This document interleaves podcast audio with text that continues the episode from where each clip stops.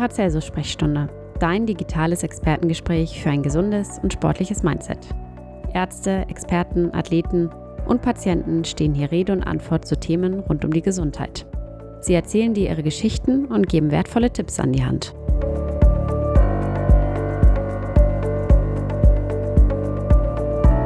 Moin zusammen, herzlich willkommen zur Paracelsus Sprechstunde, dem Podcast der Paracelsus Sportmedizin und Prävention. Mein Name ist Melanie Stade, ich bin Managementleitung der Sportmedizin und Selbstärztin. Und hallo Lena, schön, dass du wieder da bist. Moin und danke für die Einladung. Wir starten, bevor wir gleich loslegen, äh, nochmal mit den Check-in-Fragen. Wir wollen ja wissen, ob du deine guten Vorsätze auch eingehalten hast. Dann erzähl mal, wie sieht es aus mit dem Sport? Ja, eigentlich bin ich jetzt beim Tennis angelangt. Also Fokus okay. Tennis, ja. War fleißig auch ein bisschen Golf ausprobiert. Ich glaube, letztes Mal war so, ich probiere mal einmal alles aus. Insofern, aber jetzt äh, bin ich mal wieder ein bisschen beim Tennis dabei. Macht, macht Bock, auf jeden Fall. Ja, cool. Abwechslung ist ja auch ganz gut, ne? Und die Ernährung? Die Ernährung, also ich bin vom Wocken auf jeden Fall ein bisschen weg. Also ich brauche immer Abwechslung, ne? Das ist ein bisschen anstrengend. Und ach, jetzt irgendwie, ähm, es wird natürlich auch ein bisschen gegrillt. Ne? Und ja, auch nicht, nicht vegan, oder doch? Nee, nicht, aber ich esse gar nicht so viel Fleisch, aber so ein, beim Grillen schon mal. schon mhm. mal. Naja, es ist ja jetzt auch nicht so, dass wir das jetzt hier verteufeln wollen oder so. Ne? Also es schmeckt ja auch, muss man ja auch sagen. Und die, die Entspannung?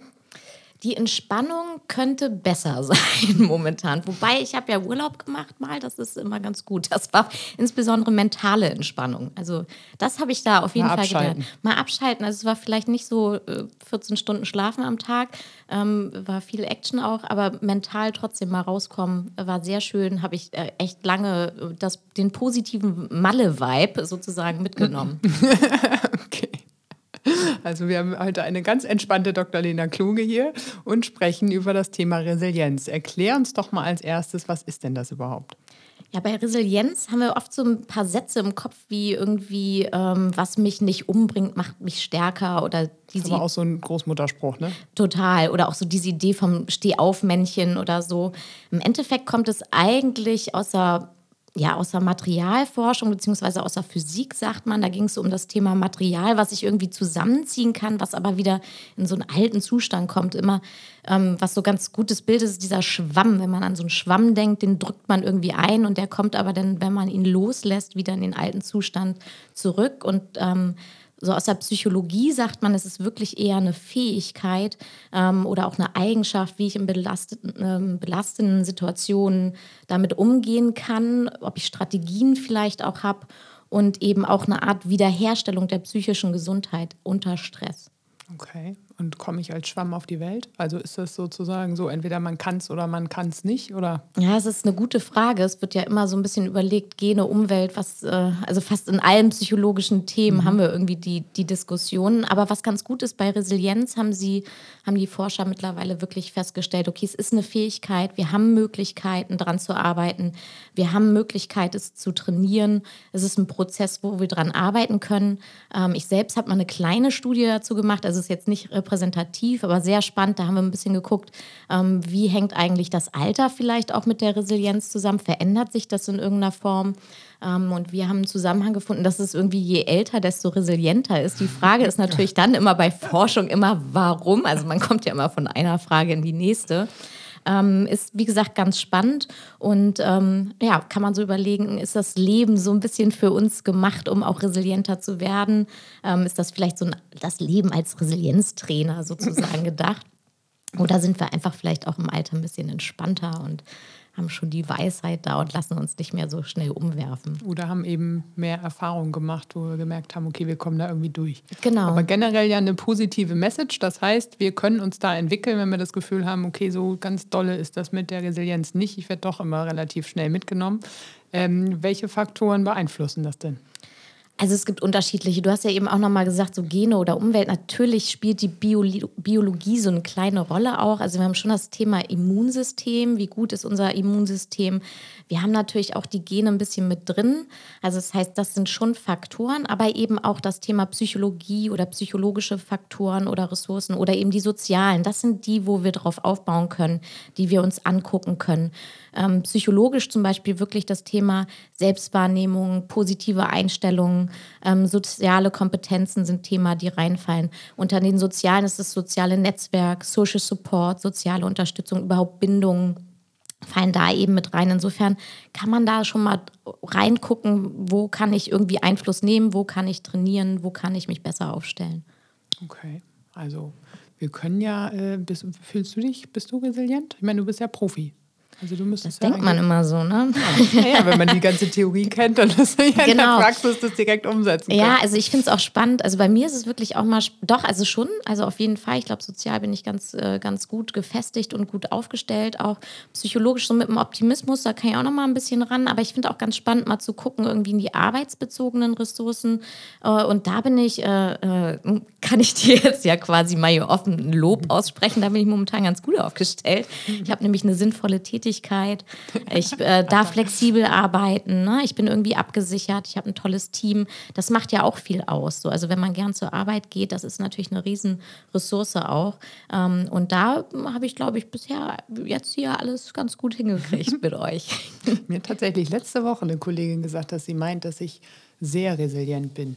Da musste ich erst mal ein bisschen drüber nachdenken. Also erstmal überlegt ja. man, okay, resilient, ne? Also ich hatte jetzt dieses Schwammbild nicht so im Kopf. Ich glaube aber tatsächlich auch, dass das schon so ist. Hast also du denn irgendwelche Strategien oder würdest du sagen, irgendwie, weißt du, warum du resilient bist oder was, was machst du richtig? Ja, ja, äh, dadurch, dass sie das gesagt hat, aber auch vorher schon, auch jetzt so mit der Corona-Krise, da war das Thema Resilienz ja auch immer ein großes. Ne? Dann denkt man ja schon mehr drüber nach. Also ich habe das, glaube ich, nicht bewusst gemacht. Ich bin generell eher so ein positiver Typ ähm, mit einer sehr positiven Grundeinstellung. Also diese, dieser Kühlschrankspruch von wegen, wenn es noch nicht äh, gut ist, dann ist es noch nicht das Ende so ungefähr. Ne? Ähm, das, äh, da, da gehe ich einfach, das ist so eine Grundannahme, dass ich glaube, am Ende wird alles gut. So, es wird sich schon irgendwie. Ähm, und das bringt mich immer, also auch immer, wenn ich vor Problemen stehe, ich bin halt sehr lösungsorientiert. Ich verharre ja. überhaupt nicht lange irgendwie in diesem, oh nee, ne, kann ja gar nicht sein, sondern ich versuche immer relativ schnell, auch eher unbewusst, also ich muss mich dazu nicht zwingen, ich versuche immer relativ schnell die Lösung zu finden. Und ich glaube, was mir wirklich viel, das nennt sich, glaube ich, Selbstwirksamkeit, oder? Also, dass man schon glaubt, dass man selber in der Hand hat, wie sein Leben läuft und dass ja. man äh, den, den Weg oder seinen Weg beeinflussen Mitgestalten kann. kann ne? genau. Also, da sind wir auch fast schon wieder, finde ich, find, man hat das oft im Arbeitskontext eben nicht. Ne? Also, mhm. das System hast du, fühlt sich irgendwie vielleicht zu sehr fremdbestimmt oder kannst es eben nicht, hast es eben nicht selber in, in der Hand. Ähm, ähm, ist auch ganz spannend, wo du sagst, so Positivismus quasi oder Optimismus auch. Das rührt eigentlich auch aus der gelernten Hilflosigkeit. Also Martin Seligmann, großer Forscher in dem Bereich der positiven Psychologie, der ist eigentlich erst darauf gekommen, weil er quasi die negative Seite sich angeguckt hat. Also er, er lernte Hilflosigkeit, ich habe keine Kontrolle, ich werde irgendwie auch depressiv dadurch, wenn ich keine Kontrolle habe. Und der hat das dann irgendwann echt angefangen umzudrehen und zu sagen, okay, wir sind sehr defizitär, wie wir gucken in der Psychologie, was ist eigentlich mit, mit der Positivität? Und ähm, da ist jetzt eine, seit Jahrzehnten eine enorme Forschung zu äh, entstanden, total spannendes Feld. Aber ich bin da, glaube ich, auch eher nochmal in die andere Richtung. Das ist ja jetzt auch wieder so ein Begriff, der jetzt so rumgeistert ist, so dieses toxisch-positive, ne? dass man, wenn man zu positiv ist, also ich glaube, ich gehe dann den Leuten auch auf den Nerv oder merke dann manchmal auch die Grenze nicht, wo man sagt, nee, man darf jetzt auch mal sagen, ist auch wirklich scheiße. Ist nicht nur eine Chance, ist auch einfach wirklich nicht toll. Ähm, aber da, da arbeite ich auch dran. Aber generell, ich habe es gestern gemerkt, tatsächlich jetzt so eine Woche äh, vor meinem Urlaub und gestern hatte ich mich, fühlte ich mich fremdgesteuert, weil ich mit Terminen überhäuft wurde, die äh, die ich alle gar nicht haben wollte und die, auf die ich keinen Einfluss hatte. Und das hat mich echt gestresst. Also da, und da musste ich dann quasi, aber auch da relativ lösungsorientiert habe ich dann geguckt, okay, wo sind die Prioritäten, was kann ich relativ schnell umschieben und sein lassen, ähm, dass ich da wieder rauskomme. Sonst hätte mich das wirklich, also das ist was, was mich dann fertig macht. Und hast du noch irgendwelche anderen Sachen? Also das ist ja, ja sehr so ein puncto lösungsorientiertes Handeln. Also wie ist das bei dir mit irgendwie Schlaf, Bewegung, Ernährung?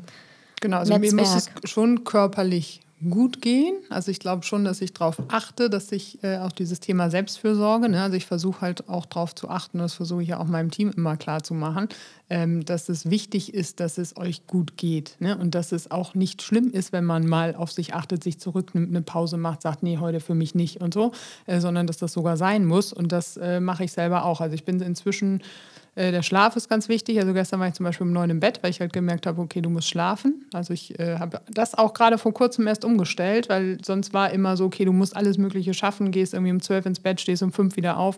Und das funktioniert für mich nicht. Also ich, ich bin ja so ein Siesta-Fan, ne? Darf ich dir das überhaupt off offiziell hier sagen? ich finde ja die Siesta-Kultur, ich bin irgendwie im falschen ich Land. Ich komme da nicht wieder hoch. Ja, es muss so ein Quick Nap sein. Das muss so ein kleiner, kurzer. Ist auch so ein Schlüssel in der Hand und dann wieder. Nee, ich habe mir das mittlerweile antrainiert. Aber wirklich, das ist echt so ein Thema. Schlaf, Schlaf-Wach-Rhythmus, spannendes Thema. Auch gerade ähm, im Sportbereich haben wir es immer wieder in den, in den Coachings, dass es immer wieder zum Thema wird, auch gerade vor Wettkämpfen super spannend. Also, wo du ja besonders aufgeregt bist.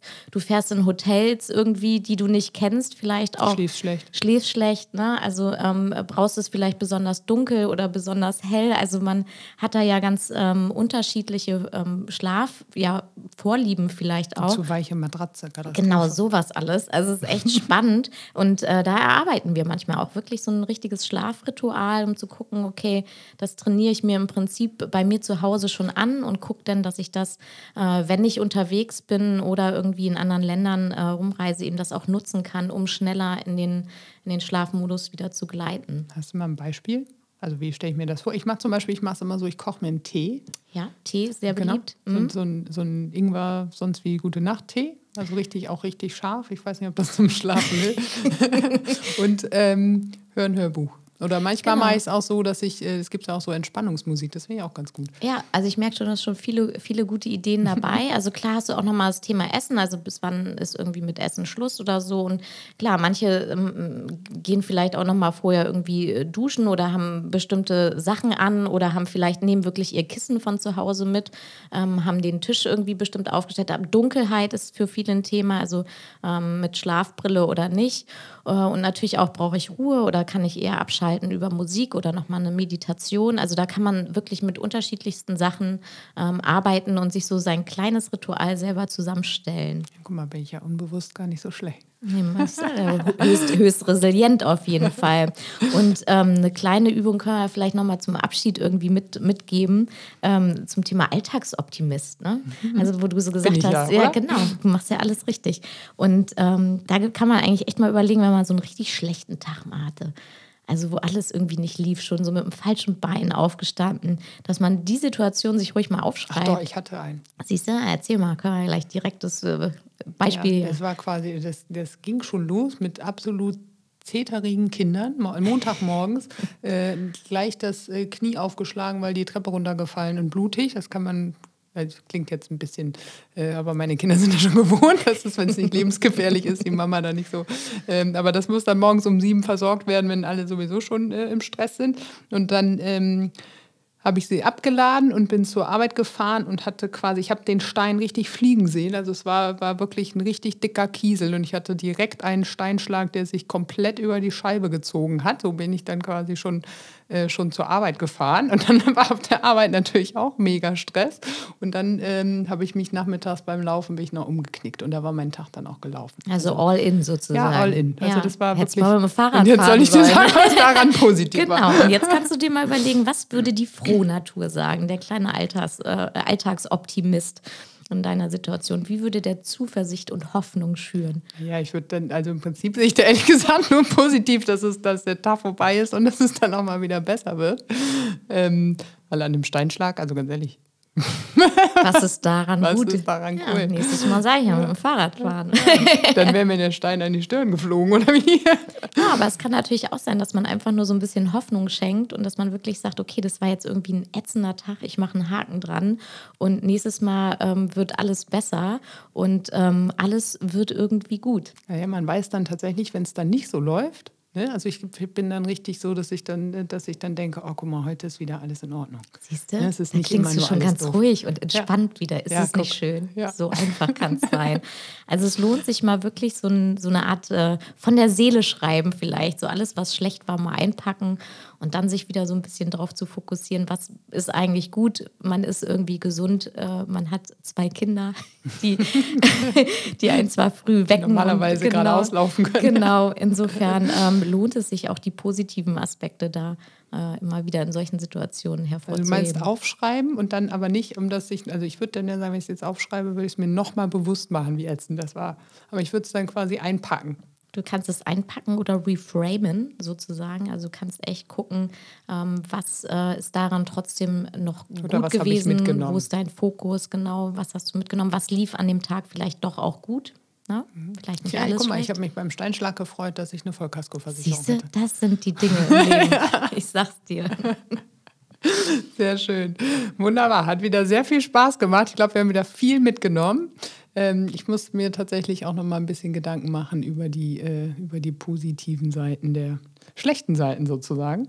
Ähm, und äh, wir machen vielleicht demnächst noch mal ein Thema zum positiven Denken, oder? Ja, auf jeden Fall, würde ich sagen. Alles fänd wird gut, ne? Schön, dass du da warst. Danke dir. Wenn ihr auch mit Lena an eurer Resilienz arbeiten wollt, dann könnt ihr online einen Termin vereinbaren unter www.paracelsus-kliniken.de slash Sportmedizin. Das nächste Mal spreche ich mit Lena Frerich, Spielerin der ersten Damen bei unserem Kooperationspartner, dem Bremer Hockey Club und frisch gebackene Jugendeuropameisterin im Feldhockey.